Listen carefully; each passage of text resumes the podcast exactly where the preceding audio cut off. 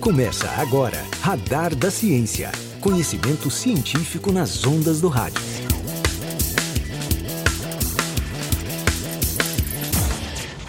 Olá, sejam muito bem-vindos ao programa Radar da Ciência.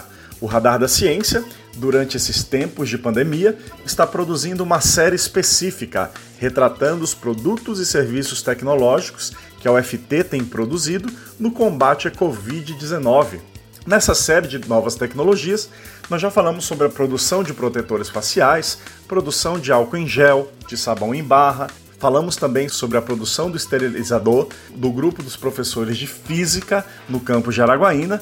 E hoje nós vamos falar sobre a produção de máscara para deficientes, projeto este que está sendo capitaneado pela doutora Fabiana Cordeiro, professora da UFT. Professora, o uso de máscara ele está sendo obrigatório em quase todo o país. Então, por tabela, a gente entende que as máscaras têm sido produzidas de forma massificada, as máscaras convencionais. Como a senhora teve esse insight, essa ideia de produzir uma máscara específica para os deficientes auditivos? Na UFT, a gente tem 13 professores efetivos, aproximadamente 30 alunos de graduação e 15 de pós-graduação que são deficientes auditivos. A demanda de máscaras especiais com visor transparente na região da boca, que permite a leitura labial, chegou a mim a partir dessas pessoas, porque elas começaram a enfrentar dificuldades nas tarefas do dia a dia, porque estava todo mundo usando máscara. E aí isso ergueu mais uma barreira de comunicação para a população de deficientes auditivos. Professora, conta para nós um pouquinho como é realizado o processo de produção dessas máscaras? Quais são os principais insumos, os principais materiais?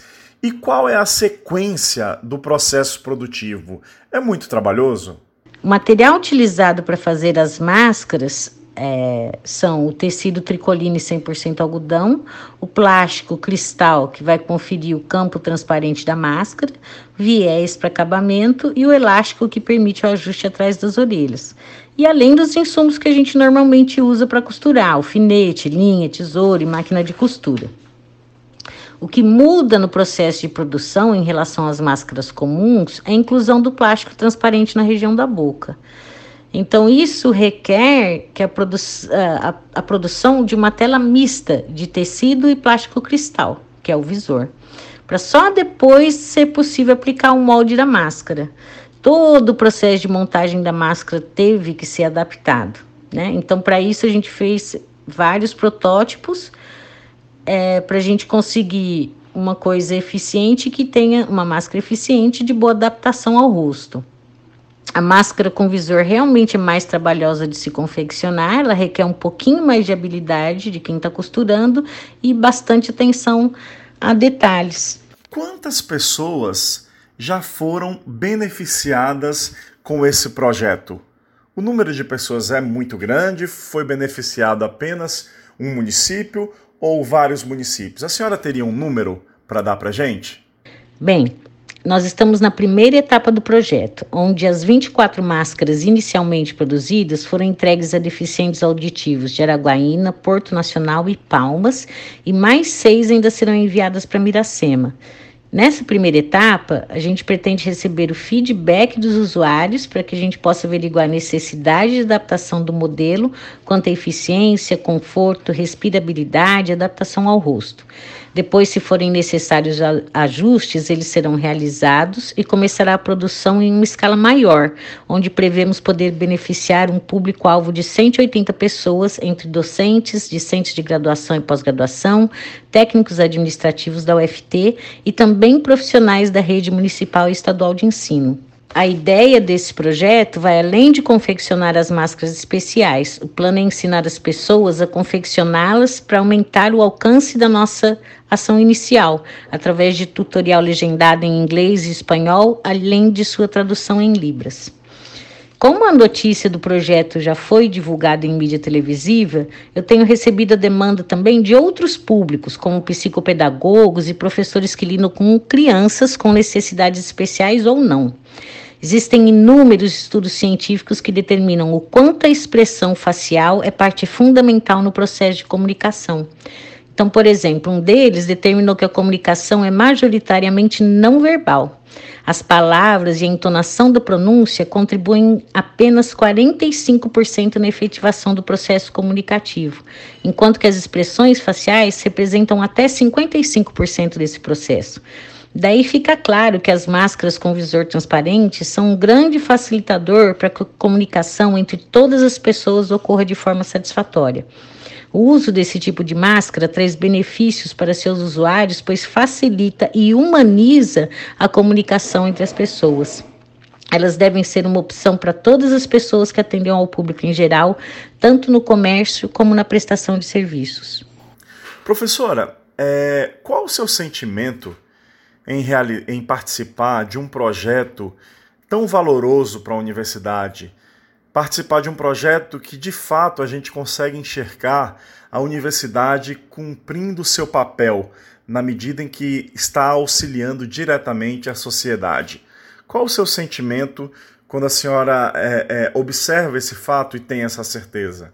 Primeiro sentimento diz respeito à gratidão por essa demanda ter chegado até mim porque dificilmente a gente enxerga as dificuldades que não nos afetam pessoalmente. Então, o primeiro passo foi a universidade estar aberta a receber as demandas e a ouvir sua comunidade. O segundo passo foi a busca por solução. E esse processo todo legitima o papel da universidade em atender a população, não só através da formação de profissionais, mas também através da pesquisa e extensão. E uma característica marcante da Universidade Federal do Tocantins é estar fortemente envolvida com o meio que está inserida.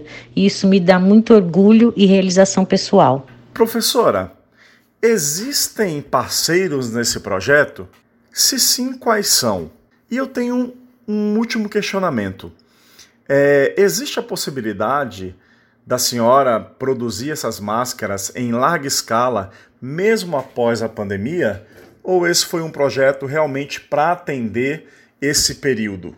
Junto comigo nesse projeto estão o professor Dr. Bruno Gonçalves Carneiro, do curso de Letras Libras de Porto Nacional, que tem grande inserção na comunidade de surdos na região, e a professora doutora Kênia Rodrigues, que é vice-diretora do campus de Araguaína. Tivemos também o apoio da pró-reitora de extensão, professora doutora Maria Santana. Agora, para a produção em larga escala, é preciso que mais pessoas estejam envolvidas na confecção das máscaras e mais insumos para a produção também são necessários. É, eu pretendo sim continuar produzindo máscaras enquanto houver a demanda, independentemente de recursos externos e da vigência do projeto. Esse projeto foi muito desafiador para mim em várias etapas do planejamento e execução, e ainda está em execução, né?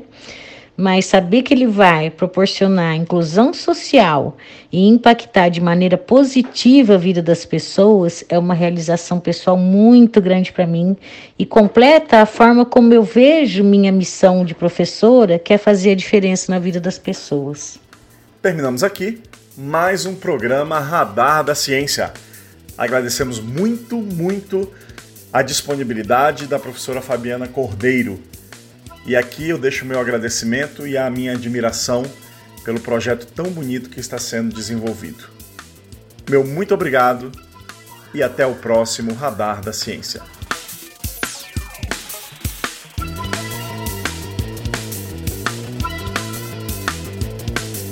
Você ouviu Radar da Ciência. Conhecimento científico nas ondas do rádio.